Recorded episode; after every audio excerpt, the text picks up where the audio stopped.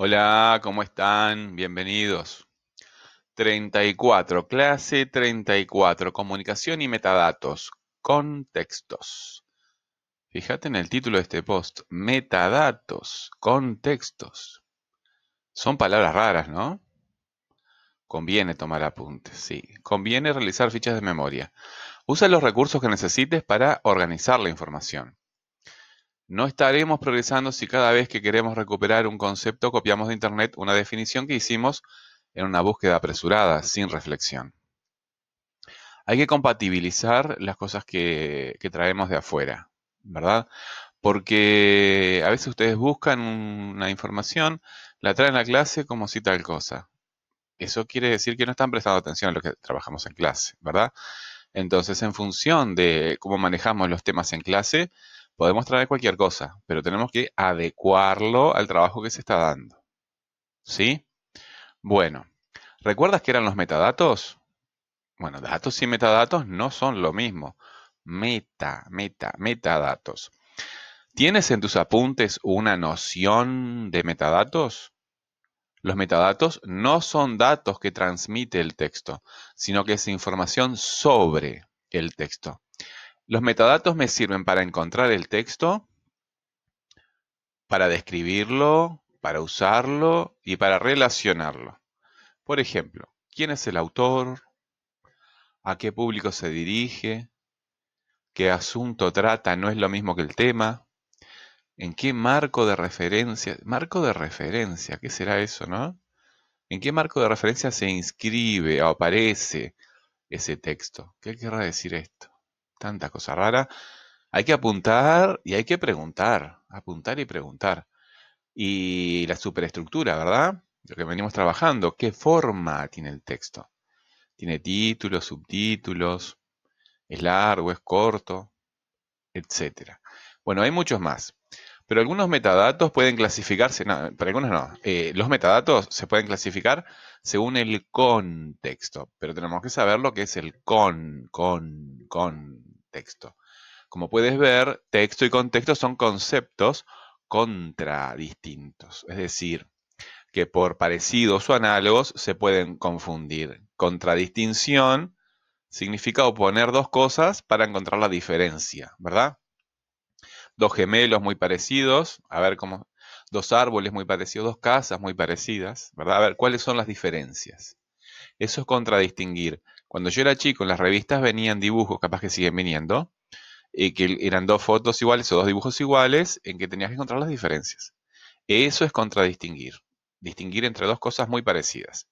Bueno, el texto lo vamos a definir ahora como un conjunto de palabras que conforman un mensaje. Nos vamos a quedar con eso. Es el conjunto de palabras que conforman el mensaje. Yo te mando un mensaje a vos, esas palabras que están en el mensaje son el texto. Con, con, con, con texto es todo lo que se relaciona de alguna manera con ese conjunto de palabras que llamamos texto.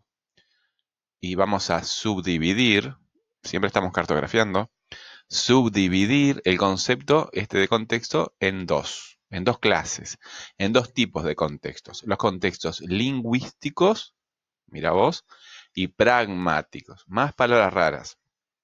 Pero si preguntamos y apuntamos, no nos vamos a confundir tanto con tantas palabras raras. Lingüístico, lingüístico, lenguaje, lengua, ¿verdad? Lengua, palabras, lenguaje, comunicación debes mantener organizada toda la información, ¿verdad? Porque tenemos esta cantidad de palabras que hay que ir digiriendo. Mantener apuntes y fichas de memoria te ayuda a controlar lo que aprendes.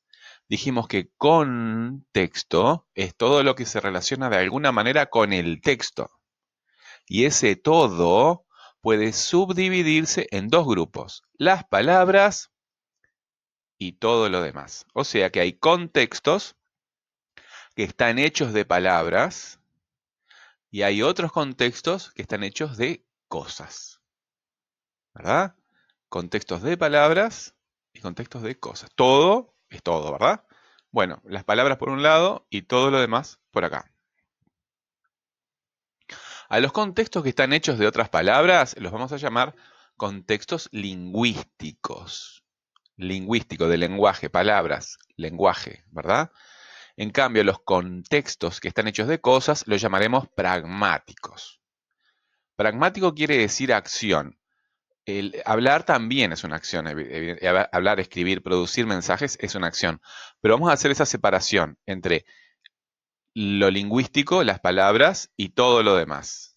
Y a las acciones y a las cosas lo vamos a llamar contexto pragmático. Pragmático quiere decir acción. ¿Estás sacando apuntes? ¿Estás organizando de alguna forma esta información? Porque es mucha. Bueno.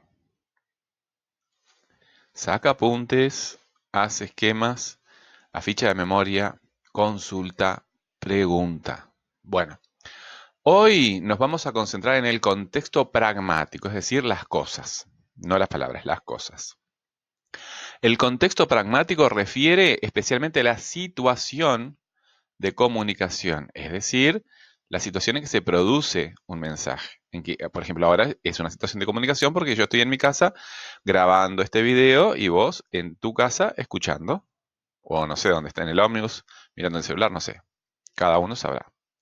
Bueno, el lunes estamos en cuarentena, es verdad, pero yo veo mucha gente este, que se cuelga en el celular en el ómnibus. Bien, es un buen lugar para colgarse en el celular, ¿no? Mejor que la clase. Bueno. Bien, situación de comunicación es cuando dos personas o más se están comunicando. Eso es una situación de comunicación. Podemos hacer estas preguntas, ¿verdad? De esa situación. ¿Quién es el emisor? El emisor o enunciador es la persona real, no su nombre, que produce el mensaje. Acá soy yo el emisor, ¿verdad? Yo soy la persona real, no mi nombre. Mi nombre es una palabra, Hugo. ¿Quién es el receptor? El receptor es la persona que recepciona o recibe el mensaje. Ojo con esto. Porque vamos al 3, acá el auditorio. El auditorio es la persona o grupo de personas en las que se estuvo pensando como receptores cuando se produjo el mensaje. Yo ahora estoy pensando en vos, que sos mi alumno o mi alumna, eh, como mi auditorio. Pero el mensaje este está en, en, YouTube, está en Spotify, está en las redes sociales, lo puede escuchar cualquiera. Entonces, el auditorio son ustedes, mis alumnos. Pero los receptores, ¿verdad? Por ejemplo, tu padre, tu madre, tu hermano que pueda escuchar esto también, eh, no son mis alumnos, pero sí pueden ser receptores.